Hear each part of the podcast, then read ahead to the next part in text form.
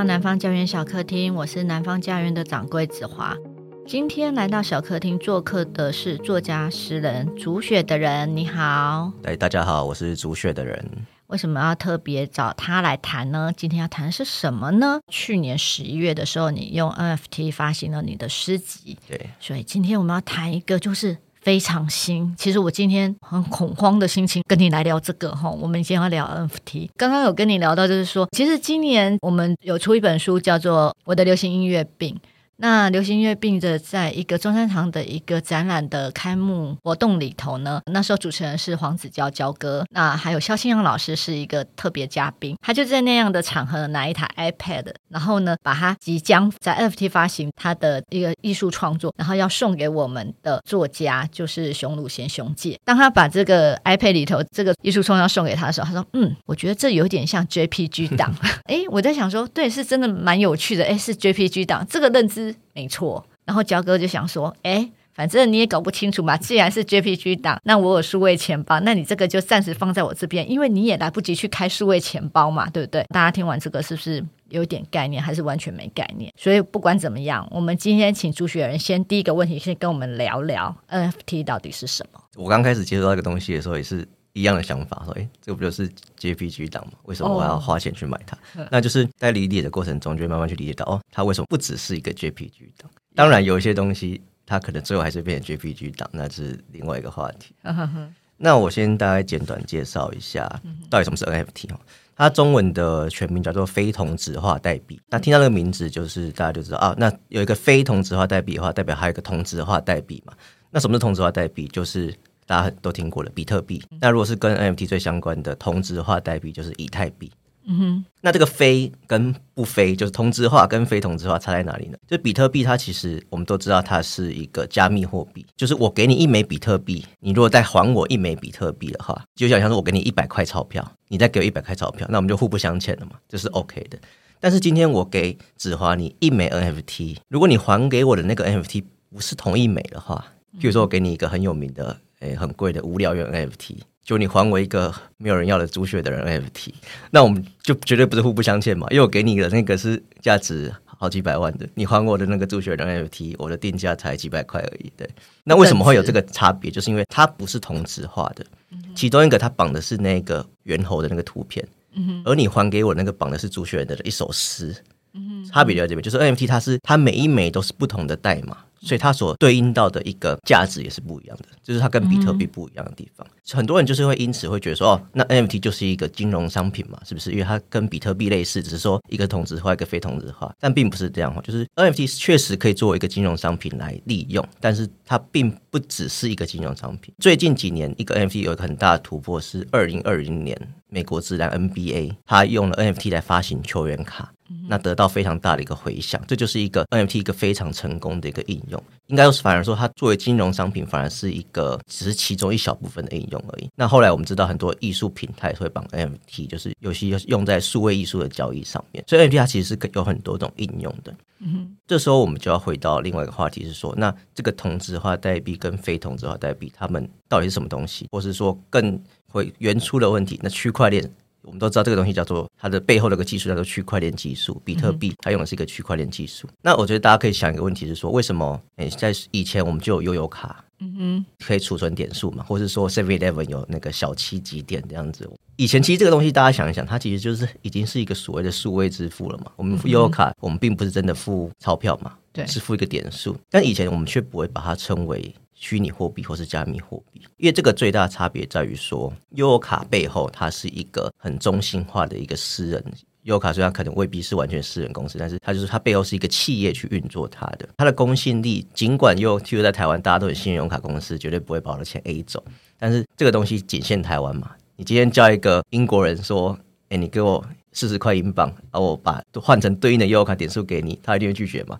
第一个，他英国不能用；第二个，他可能还甚至不知道什么是悠游卡公司，以为你是诈骗这样子。那为什么会这样呢？因为它就是它背后是一个台湾的公司嘛，它是有局限的。那我们今天讲比特币这个，它就是世界通用的。那它为什么可以世界通用？就变成说，我们需要一个有第三方、有公信力的一个人来证明说，哦，你们这个比特币交易是确实存在的嘛？我给你一块比特币，这个东西。不能说啊，我记得你记得，OK，没事的，不能这样嘛。那今天你赖账，你我没有给你这件事情就不曾发生过了，对不对？所以我们会需要一个第三个人来记这件事。那优卡公司记录这件事情嘛？你出资的一百块优卡，OK，他们记录。但是今天万一优卡公司他不诚信呢？万一有一天他就说哦，没有，我们没有记到这个东西，或者说哦，我们的伺服器坏掉了，我们的档案毁损了，这样子，所以没有这个记录，那这个交易不就是等于无效了嘛？所以就后来就是有个叫中本聪，他其实大家都觉得他是化名，并不是真的一个人，听名字像日本人，但不是。他就发明一个区块链技术的东西，就是说他当然背后是很复杂的机制。我们很简单讲，就是说全世界会有很多电脑，嗯哼。他们会去记录所有的比特币的交易，就每一笔每一笔的交易，但不就会有非常多人去记录这件事情。嗯、所以第一个谁都不能赖账，因为其实大家的电脑里面都有记录。第二个，骇客很难去篡改这个记录，为什么？因为他要去改，他必须要改掉五十一趴的人的资料，嗯哼，才可以去证明这个交易是有效的。那如果他今天只骇进其中几台电脑、几个节点去篡改他的资料的话，这个也是会被反驳的。所以说，这个东西就解决了以前说。以前的网络时代并不能发明一种数位货币，就是因为这个东西没有一个公信力的第三方来证明。那今天有这个区块链技术之后，就可以有证明这件事情了。好，再讲下去可能就真的会太复杂了，所以我就先讲到这边。那 NFT 就是说，今天这个 NFT 的交易也是透过区块链来记录这件事情，所以就是是一个属于有公信力、可以被验证的一个交易行为，所以它就可以绑说，哎，球员卡啊，所谓的数位凭证啊，然后或是艺术品。但是现在还有一个问题是，大家可能搞混 NFT。我觉得跟大原因是说，大家还没有搞清楚 NFT 实际的应用状况到底是什么。那我认为我们可以粗浅归类为两种，一种是实体凭证的应用，嗯哼，譬如说有些大企业，像星巴克，它最近就是有时候要发 NFT。那其实很多，譬如说艾迪达啊、什么 Nike，他们其实都有发过 NFT。那他们很多情况下，这种应用是属于说，你买这个 NFT。你事后可以享有很多，我们会俗称叫赋能。经常他可能说你可以兑换咖啡啊，那艾迪达就说他会送，他到时候相关的产品会寄送给你。这个 NFT 就变成说它是一个有点像会员证的概念，只是说它是一个诶不需要再仰赖中心化伺服器的会员证。那这个会员证你还可以比如拿去炫耀，因为很多人反正买潮牌就是要炫耀嘛，就说哦我有这个艾迪达的 NFT。第二个是所谓属于虚拟资产。譬如说球员卡或是艺术品，就是说它可以证明说这一个数位的档案以前它是不能被交易的，它今天是属于你。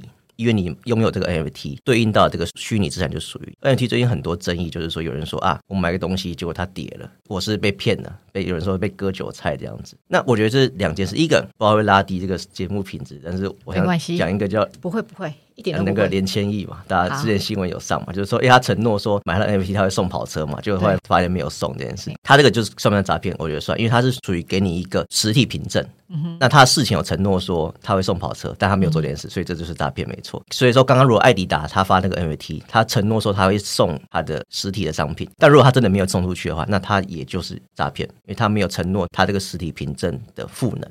嗯哼，但如果说今天有的艺术家，譬如说，诶，去年忘记是哪个拍卖会上，那个 Beepos 一个很有名的数艺术家，他的数艺术品卖了好几亿。那如果今天买的这个人在五年后只用了一千万。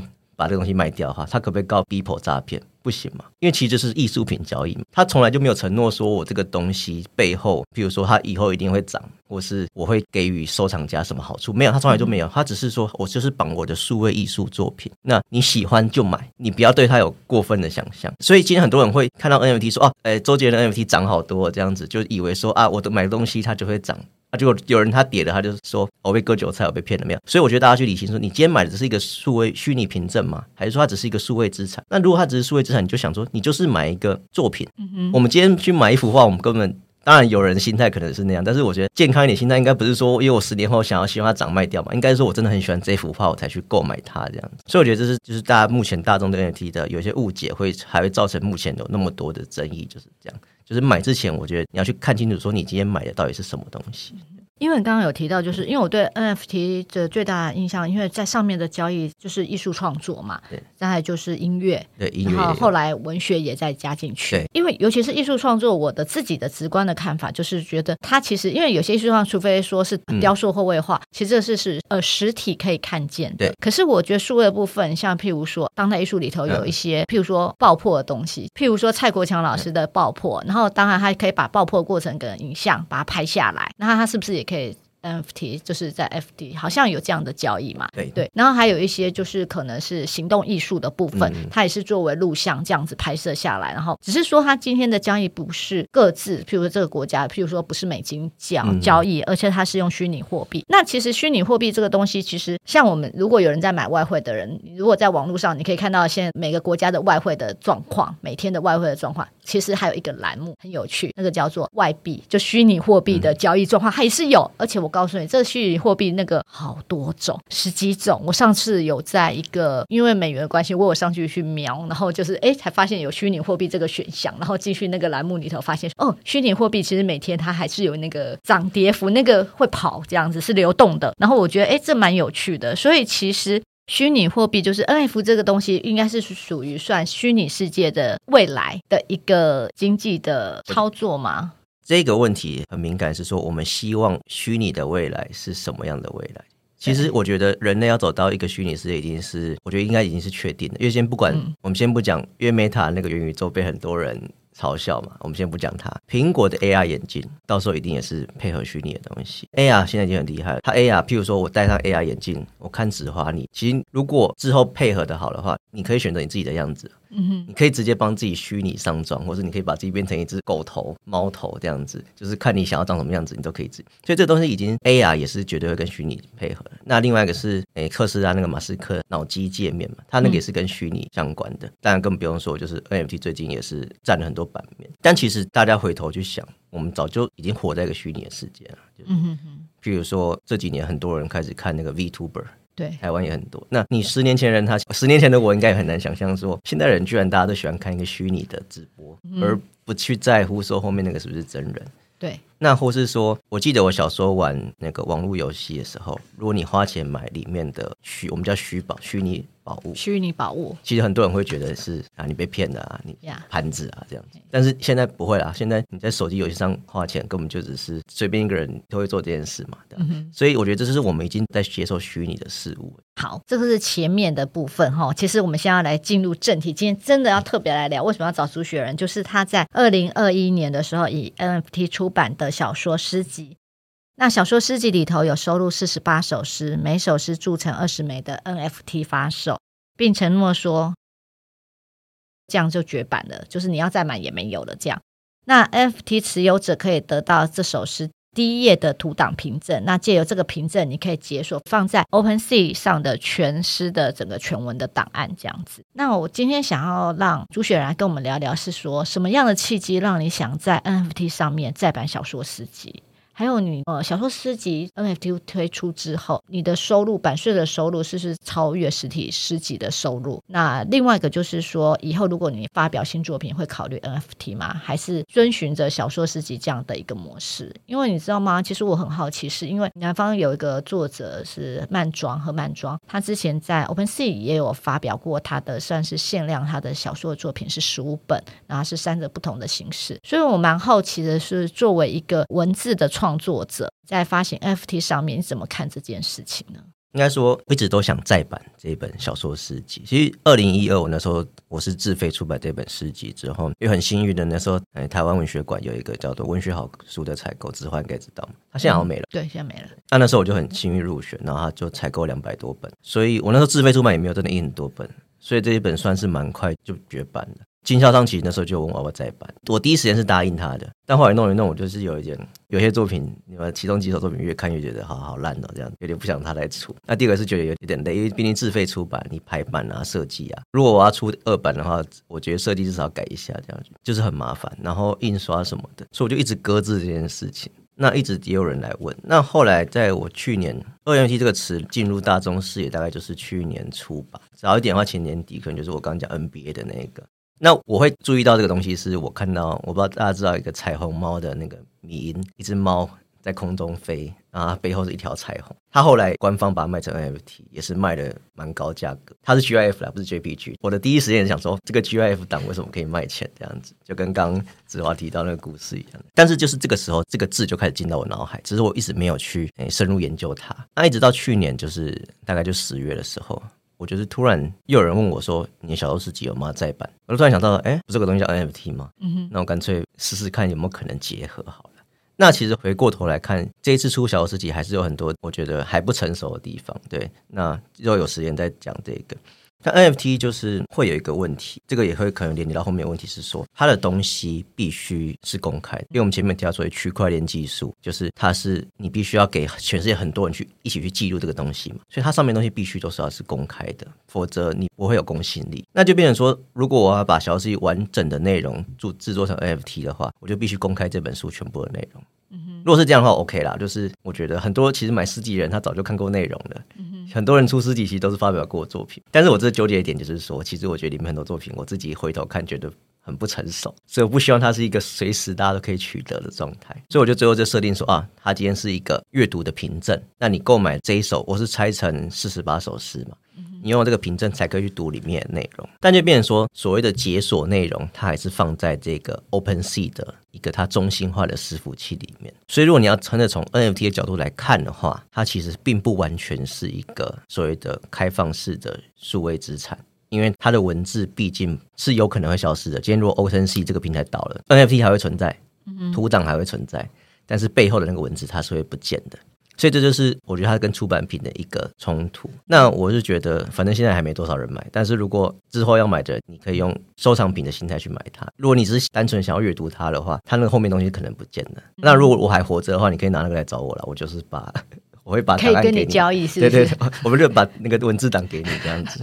那刚刚子华问另外一题是说，很快超过版税嘛？那这个其实是算是一个悲伤的故事，就是说，因为并不是说这个赚的钱很多，而是原本赚的钱太少。哦。这些版税很低，就是那一本诗集那时候卖两百多块。那如果是用现在出版社的行情来算的话，哎，这是可以公开的。我们我们就不要讲数字，就是以现在出版社行情来看的话，定价乘以十趴就是版税。哦，十趴已经是大家都知道的数字。对对，所以其实大家可以算一算，两百多块诗集，它要卖几本，嗯哼，才可以超过一定的数字。因为我在 NFT 当初卖的时候，因为 NFT 目前最主流的交易是透过以太币，对。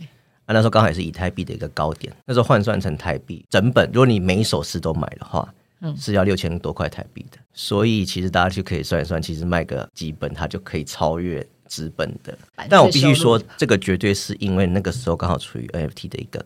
巅峰了，高点一个交易的热潮，就是讲直接点就是炒作。那这个炒作其实现在已经，我们现在看它已经退烧了。但这其实当初都是有预期到的事情，就是说一个东西本来就是刚出来，大家就开始把钱丢进去。你知道世界上很多人他是钱太多的。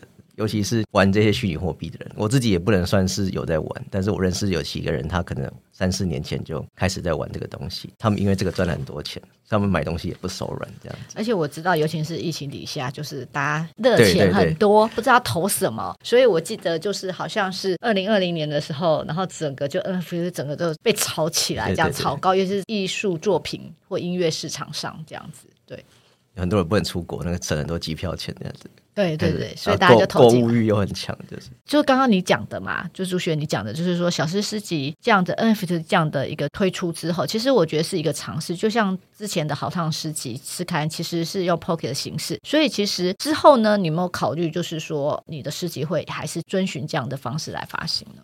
因为小说诗集它毕竟是一个已经出版过纸本，那我未来我还是会希望出纸本书。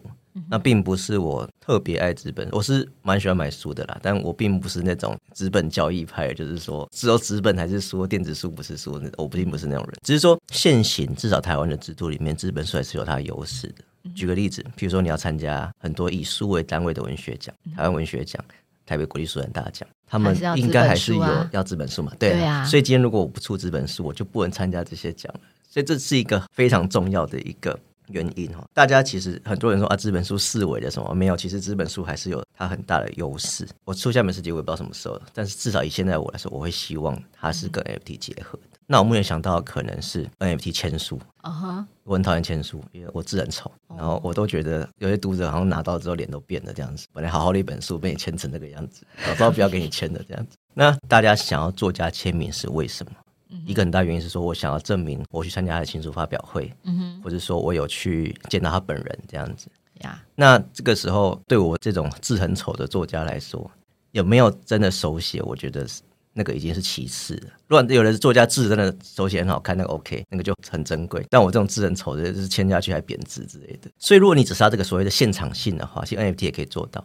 譬如说来参加这个发表会的人，你登记你的钱包资料，或者你现场拿出手机来，当场给你这个 NFT，那上面都会记录说几年几月几日你来参加这个新书发表会，那我本人给你之类的。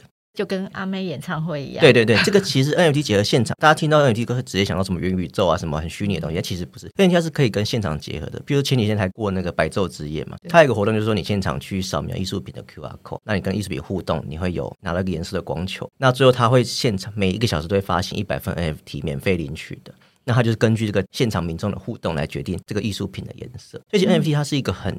可以跟现场结合的东西，它并不是说一定是跟虚拟东西绑在一起。所以说，以后像我这种字比较丑作家，都可以考虑走这种 NFT 签书，我觉得是一个不错的尝试。目前台湾应该还有没有人做过，还没有哎、欸。我觉得，就我所知，或者南方家园之后也可以尝试看看。那下一本诗集是谁啊？蔡林生吗？我找他问一下。人字蛮好看的，他字还蛮好看的，他可能不需要这个。我接下来问下一个问题之前，其实。因为就我所知，我觉得很多 FFT 的话，它可能对创作者本身是比较友好的，因为它其实是提供创作者有一个很好的一个发表的一个，或者是直接销售、直接面对读者。如果是以文字来讲，是直接面对读者的一个平台。所以，嗯，我想问的下一个问题就是说，你认为 NFT 可能会对创作者或者是文学带来什么样的变革？然后它会对传统的出版产业链造成什么样的冲击？因为我知道，就是有一个平台叫 Litecoin，那 Litecoin 其实你就是 Like 加 Coin，就是 Like 就是我们去点赞，可是 Coin 是钱币嘛，就是你点赞还有钱币这件事情，就是有一点像打赏的概念这样子。它近期推出了就是要 Writing NFT 计划，就是创作者可以在任何资源，就是 Writing NFT 的写作平台里头，那这样的写作平台有。其实有慢慢增加，就是那个平台加入这个计划里头呢，读者读了这篇文章之后，按赞之后，创作者可以轻松就是转换成 NFT 进行收藏跟交易。那意思就是说，其实有点像是被懂内。那一般读者怎么加入？譬如说，因为我们现在是在网络上可能看文章，就是免费的。那他这个计划其实是说，如果你加入的话，一个月可能是五块钱美金。那你如果你在一个月内要在很多个文那个 Litecoin 嘛。他现在好像已经不能用我们叫法币、法定货币来付，他、嗯、现在就只能用他的 Litecoin、Litecoin 的付。所以它其实应该是说一个月就是你多少，就是呃，Litecoin 多少，然后等于是说你在这应该是说它资源的这些写作平台，这个计划写作平台里头，你只要按赞的话，就是平均把你每个月给他的多少的 Litecoin 里头，平均分配给这些创作者。所以说对创作者来讲，他不是只是分享文章，因为很多的创作者我知道，尤其是文学创作，他是说第一个我的书要找到地方出版很难。尤其是现在出版状况不景气嘛，那第二个就是说，哎，很多创作者有写，那我写了在平台放，可是我在放了，其实他别人写很多，可是他没有实际的收入。就是 Litecoin 推出这样的一个所谓的这样的平台机制的话，就是可以对创作者来讲，是不是有一个更激励的作用？所以我想要就是说，像类似这样的推出，它对创作者跟文学带来什么样的变革？我觉得他对创作这件事改变，对文字创作有限，对视觉创作绝对已经是已经有很大改变。比如说，现在数位艺术或者说生成艺术都可以，以前不能卖钱，现在可以卖。但是文字为什么呢？因为我们知道 NFT 它至少以目前的状态，它还需要绑一个档案，比如说音乐档、图像档。但是文字它是一个极端抽象的东西，它是可以是就单纯的一个。TXT 档案，然后复制贴上，这样那就变成说，我们通常购买一个文字、一个出版品，以前有很大原因是因为我们想要阅读里面的内容，而不是说觉得排版很好看啊。所以我就回到刚刚我提到那个诗集问题，是说，但是很有趣的是，很多诗人他的诗集的内容，其实网络上都现在都找得到。那为什么大家还是会想去买？一个原因就是可能诗集设计的很好看，那另外原因就是说他想要支持。这个创作者，所以我觉得文学创作被 NFT 的影响应该是这方面，而不是它很难去，不会像图像创作那么真的去影响到创作的内容。嗯，那真的要讲这一块的话，也不是没有。那我觉得是会是一个更大的话题，是说。前面提到的，我们之后可能会走向一个虚拟的世界。那元宇宙 （Metaverse） 有人看好，有人不看好。那我们先假定它真的会实现好了，就是说，譬如说未来我们都会活在一个虚拟的世界里面。其实也大家不要觉得说啊，元宇宙就是说我要放弃现实人生进去活，不用啊，你可以譬如说一天播四个小时进去玩一玩，啊，剩下时间你还是可以回到现实世界吃饭。有些人不喜欢元宇宙，他觉得好像说啊，进去之后现实世界就会变成废墟了，并不是这样。我觉得就是你想去哪里就去哪里嘛，它是一个选择。那假如这个东西它实现了，那就变成说虚拟的东西、虚构的东西会更加重要嘛？就是我们未来我们需要建筑师来设计元宇宙的建筑，但我们就不需要工程师来把它盖起来了。因为电脑工程师可以就可以把它盖起来，那这时候工业会慢慢式微。你在做制造业的人可能就不喜欢听到这一段，或者回去马上把虚拟货币卖掉，他不希望这个未来，因为他的工作可能会受影响。那什么东西会变显学？就是这些虚拟的东西。那文学是不是？文学就是。那今天我们要去元宇宙的时候，我们可能就需要一个故事，比如说可能里面会有一些虚拟的世界啊，那这个背后有什么故事啊，或者里面会有什么样的人存在？所以我就觉得说，这个东西，那文学我们会说，可能这一百年来文学慢慢走下坡。那说不定在一个虚拟世界重新到来的未来，文学又慢慢的回升。我是期待这件事啊。所以如果真的是要牵涉到文学内容的影响的话，我会觉得是这方面。但是这是就是会变成一个更大话题，就不只是 NFT 的，是牵涉到整个所谓的元宇宙啊、虚拟世界这些问题。刚刚是讲到对创作者跟文学的影响。刚刚你有提到嘛，就是对艺术创作者有很大的帮助，尤其是数位艺术跟这个部分。嗯、那这个东西其实大家都可以看得到。再来就是出版呢，出版怎么结合 NFT，它有什么优缺点？为什么会想要聊这个呢？是因为我曾经有跟人家聊到这件，就是说，哎，出版怎么介入 NFT？因为其实我也跟很多人聊到。那刚刚跟朱雪在还没录音之前就有聊了一些，我可以聊一下，就是说，曾经就是有个朋友给我一个建议，他说，其实呃，我可以把摄影集或者是这图文书这样的一个出版计划，然后就是有一点像在募资平台这样子。那募资平台不是你会设定很多种，就是 A B C D E F，就可能五个方案这样。那我可能把 A 方案拿来，就是用一些 NFT 的形式这样的一个概念，然后它是用虚拟货币来交易，或许是图像书可以这样子做。那刚刚也这图像书也回到，就是刚刚朱学里头聊到，就是所谓的影像的部分，其实在 NFT 里头是比较直接受惠的，是大家可以看得到的。那我只想要这个，可是我实际上我还。不知道怎么去操作，因为我觉得在这个上面它有几个特性，就是一个是它的独特性，再然后就是它的少量，然后它要有增值的空间。那增值空间当然也是不一定，就像你今天投资一个东西，你未必它一定会增值或贬值。那这跟市场是有关系的。所以其实出版怎么结合 NFT 呢？我觉得从艺术或者是设计、音乐、文学来看呢，就是诶，它怎么介入？还有它刚刚我讲到它的特点。然后就是独特性、限量，它的价值空间。那还有什么特点，或者是它有什么缺点？这样。我刚刚发现我忘记回答那个 writing NFT，但是其实那一题可以跟这一题一起回答，我就一起讲。啊、出版结合 NFT 就是我前面有提到，其实有个很大的问题，就是说它东西必须是公开的嘛。嗯。所以今天很多出版品，有一些出版品它可能你公开网络上一公开内容了，大家就不会有意愿去购买，所以这是一个非常大的难点。那我们也想到的是收藏的。形式，那比如说刚刚主要提到那个 writing NFT，就是说 writing NFT，你可以把你在部落格上的文章，不一定部落格，就是网络上公开的文章，发行成一个叫做 writing NFT 的 NFT，那大家都可以花钱去收藏它。但这个东西已经是公开了，所以通常什么样的人会想去收藏它？就是很喜欢这个文章的人嘛，或者是希望这个创作者继续创作的人。所以就是本来就是一个收藏或支持的一个概念。所以我觉得出版应该也是要从这个方向。去进行。如果出版业不能跟公开这件事妥协的话，哎，确实这两个是可能有点冲突的地方。嗯哼哼。那其实这个已经有案例了哈。第一个就是之前台中有个独立书店叫影书店，他就有发行藏书票的 NFT。那就说你预购一本书，他会先给你一个 NFT 的藏书票。那这个藏书票第一个可以收藏，第二个如果他是很有名的作家的话，我们都知道现在 Instagram 已经有那个可以展示 NFT 的功能了。那 Facebook 美国已经开放，台湾还没，那之后也会开放。有人可能会说啊，我买到这本某某作家的出版书了，然后我想要发个限动炫耀。嗯哼，其实说真的，那我去书店拿一本书来拍照，大家也不知道嘛，对不对？对。所以，但是有这个 NFT 之后，就证明说哦，你真的有去买到这个东西，所以他发这个 NFT 给你。嗯、所以这是一个路线。第二个就是购买证明，这其实跟藏书票蛮像的。刚刚我一直提到一个叫以太币的。虚拟货币嘛，那他的创办人最近出一本书，他也是有实体书的，所以他也是很看好实体书的，所以实体书其实还是很有未来的。但他也有发电子书，他电子书是自由捐赠，你要花多少钱买都可以，你只花台币几块钱，他也会卖给你。但很有趣哦，他那个购买证明上面是会写上你的钱包地址的。那有些人的钱包地址是可以绑名称的，譬如说我的钱包我就有绑朱学德的英文。嗯，那所以他给我那个证明就不只是一个普通证明，它上面还有写说哦，朱学的人在什么时候购买的这本书，那这就是个 NFT。那基本上只要我钱包没有不见，这个东西永远跟着我。那我也可以去发到有跟 NFT 联动的平台来证明说我有购买这本书。那我觉得这就是收藏品这个方向。另外就是我刚刚提到的签书会，这其实背后的运作逻辑都是一样，都是说我想要去证明说我买到这本书。嗯哼，为什么大家会想证明这件事？就是我觉得，就是说我想要证明说我喜欢这个作家，或是说我想要证明我支持过这个作家。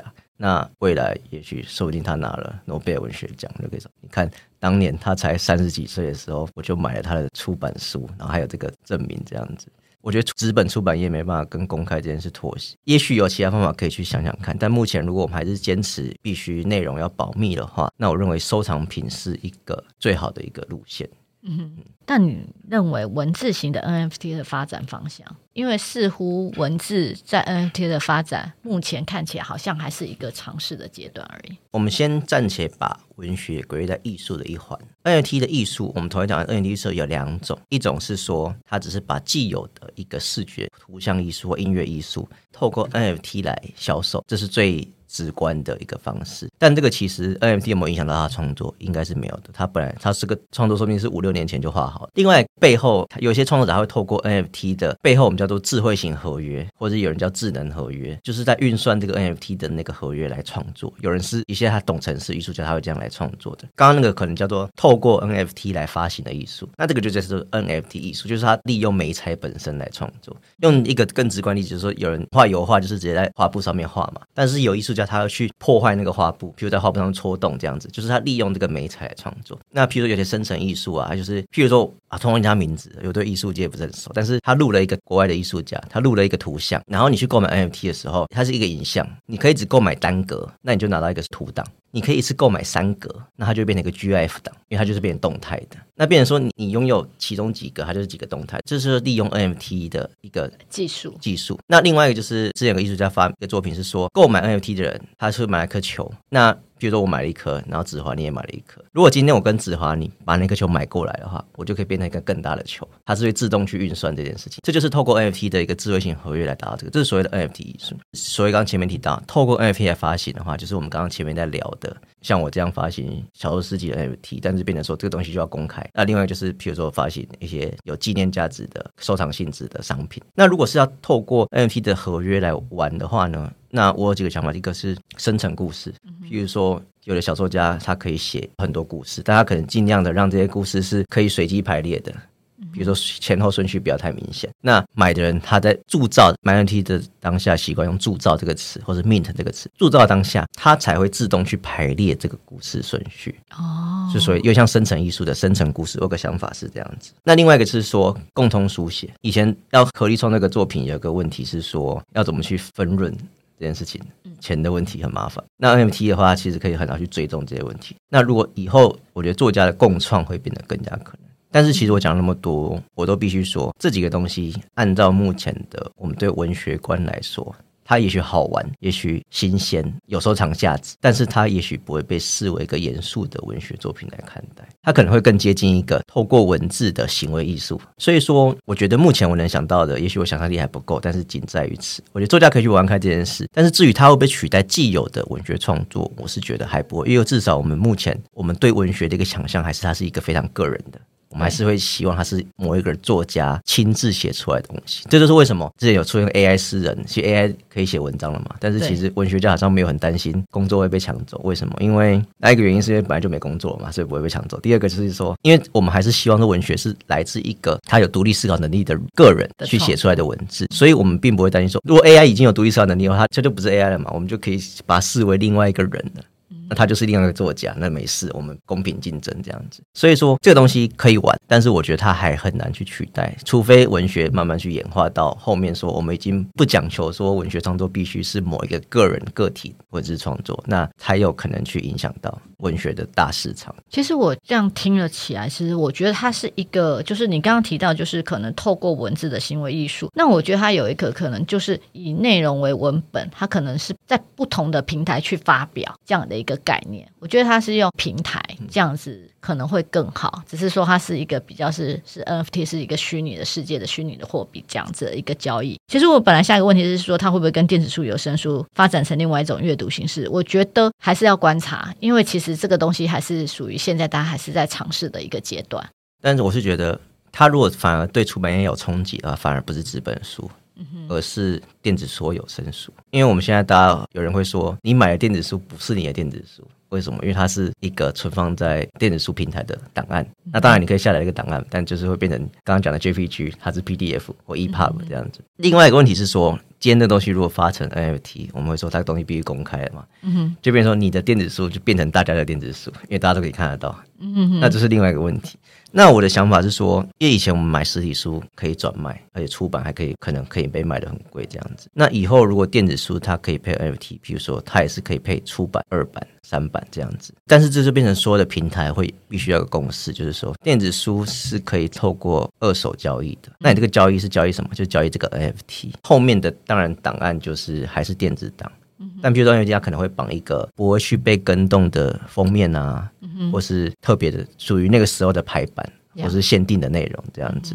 这边、说，那如果电子书也可以二手交易的话，说不定大家会更愿意去购买。至少我今天我自己的状况，我除非很急着想要去读里面的内容，不然我还是偏向买实体书，嗯、因为我才会觉得这个东西是我的。电子书我会觉得说，哦，我只是付钱给平台，让他给我一个 PDF 这样。但如果他如果背后是绑一个 NFT 的话，我就才会有一种，哎，我好像是真的买到这个数位档的感觉。那我之后我还可以做二手交易。对，另外讲说对创作友善的部分，就是说这个二手交易，只要平台愿意的话，它每一笔交易都是可以回馈给创作者本人的。以前我们二手书店，有些诗集出版诗集被炒到好几万，但是诗人本身是拿不到一毛钱，拿不到一毛钱。对对对。但是如果是 NFT 透过这个追踪的它的特性的话，是有可能让作者去拿到钱的。所以作者拿到钱之后，出版社也可以拿到钱。出版社当然也可以拿到钱。对。所以那个这个有听到重点。对。但是就变成说，这个需要大家公司，因为就第一个公司说你。每个电子书平台都要支援，但如果是我们从市场机制来看的话，变成说，也许不支援 NFT 的电子书平台会慢慢被淘汰。Yeah. 但不是两三年可以达到，也许这是一个方向。那反而就是 NFT 对出版业的影响冲击，我会觉得是在电子书。刚提到的东西，有声书也都可以配合嘛，这一块。刚刚讲的部分就是对实体书的影响其实不太大，可能 maybe 之后会可以跟电子书或有声书做结合。那关于虚拟资产的部分。就是主学要不要再讲一下？我刚刚讲那么多，我觉得有些人还是会听到跟你说，我还是不太懂啊。那它也是 PDF 啊，它也是 JPG 啊，为什么一个我摸不到的东西，它可以算作是我的资产？那我觉得大家可以想一件事情哦，我今天可不可以把从纸华包包把钥匙拿走，把纸华的车开走？我可不可以说，哎，这个车我握着方向盘啊，它是我的？我可不可以这样？不行，为什么？因为后面有个地方有记录的纸花，确实买这台车，车牌是登记在他名下。所以其实我们很多东西资产，并不是说你摸得到。就是你的，买房子也是一样的道理嘛。我不能跑进谁家说啊，我在躺在这里，这是我家。有些有占领空屋运动，可能就是这个概念这样。所以说，我们有时候我们所谓界定资产的东西，它可能是透过一个所谓第三方的一个记录。那 NFT 就是扮演这个角色。那为什么我们想要摸不到东西呢？这时候我也想要反问一个问题：为什么我们一定要摸到东西呢？所以我觉得这是一个虚拟讲世代差异，好像会想要讲年龄，没有？我觉得不是，就是一个认知上的差异。那我会说，像我是。九一年生，可能也不算年轻了，但是我这一代的小朋友，就我们是小朋友的时候，并不是我的小朋友，是生活在一个虚拟的时。我从小就开始打电动，所以我从来就不觉得说摸到东西才是真的，因为在我的童年里面，很多东西是我摸不到的。但其实我是会怀念他的，我现在还是很想去回到自己在以前打电动的某几个世界里面，见一见当时的朋友。当然，因为那个游戏可能收掉了，是没办法做到，但是我是会去怀念他的。也就是说，对我的成长过程来说。一个东西摸不摸得到，本来就不是重点，所以我当然不会去在乎说我买一个摸不到的东西。那另外一个角度来看，我不知道大家有没有认识有人会去收藏公仔或是卡牌嘛？前面有提到 NBA 卡牌，我今天讲实体的卡牌，这些人通常会怎么做呢？如果是很贵的公仔，他会买回家不拆封，放在角落，不敢去碰它。为什么？因为碰它可能就贬值了。这样卡片一样嘛，小心翼翼的放到收藏。我之前有个高中同学啊、哦，收藏部吧，他买一个卡片之后，他要去把它包四层卡套，想说哇。你这个也太费工了吧？那你今天根本也不是在摸那个卡啊，对不对？所以为什么我们那么执着于摸到这件事？其实很多东西我们买回来，我们根本就不会想去，甚至去害怕去摸它。所以我觉得这是一个对物质的执着。那我觉得这跟每个人的成长背景有关。我也不会说什么啊，你执着于物质就是啊旧时代啊什么的，不会。我觉得这是每个人的认知，只是说我们不要任何任何事情是理所当然的，不要觉得说啊要摸得到才是我的这样。尤其前面提到嘛，我们先慢慢走向一个虚拟的世界。那我觉得我们迟早要去。理解说哦，其实虚拟东西也可以是资产。也有一派的人，他反对这件事是为什么？这其实有点共产的思维。他是说，今天我们物质世界已经够贫富不均了，我不希望虚拟世界再这么贫富不均，所以我希望虚拟东西应该是大家都够。这当然是另外一个想法。那这些人想法，我也是尊重他们，就是每个人的理想不同嘛。那这就是另外一个思考的点，大家可以去想。好，那我们最后还是一样，请朱雪来推荐一本正在阅读的书。如果大家对区块链有兴趣，我是有推一本叫做 Matters Litecoin 的创办人，不是 Matters 哦，他出一本书叫做《区块链社会学》，那本写的很好。听众可能都还是喜欢文学吧，我们就还是来聊点文学。其实我已经买一段时间，只一直没有看，是川端康成的初恋小说。所以我自己之前是研究日本文学，但是我其实也没看过这一本，因为它其实以川端作品来说不算有名，它并不是一个研究者会去着重它的。但它其实非常有趣，是它里面非常应该说几乎全部都是在写一个叫做伊藤初代的人，他其实就是川端在现实中的一个初恋情人。他们曾经论及婚约，但是因为错综复杂原因告吹了。很多人说川端的女主角都可以看到伊豆舞娘的影子，但其实有人说这个伊豆舞娘的原型就是这一位伊藤初代。那很有趣的是，他写了很多篇故事都在讲这个他跟初代故事，里面故事真的大同小异哦。就是你就会看到他一直很执着，有点像是用现在角度来看，就是有点恶男的，就是你一直在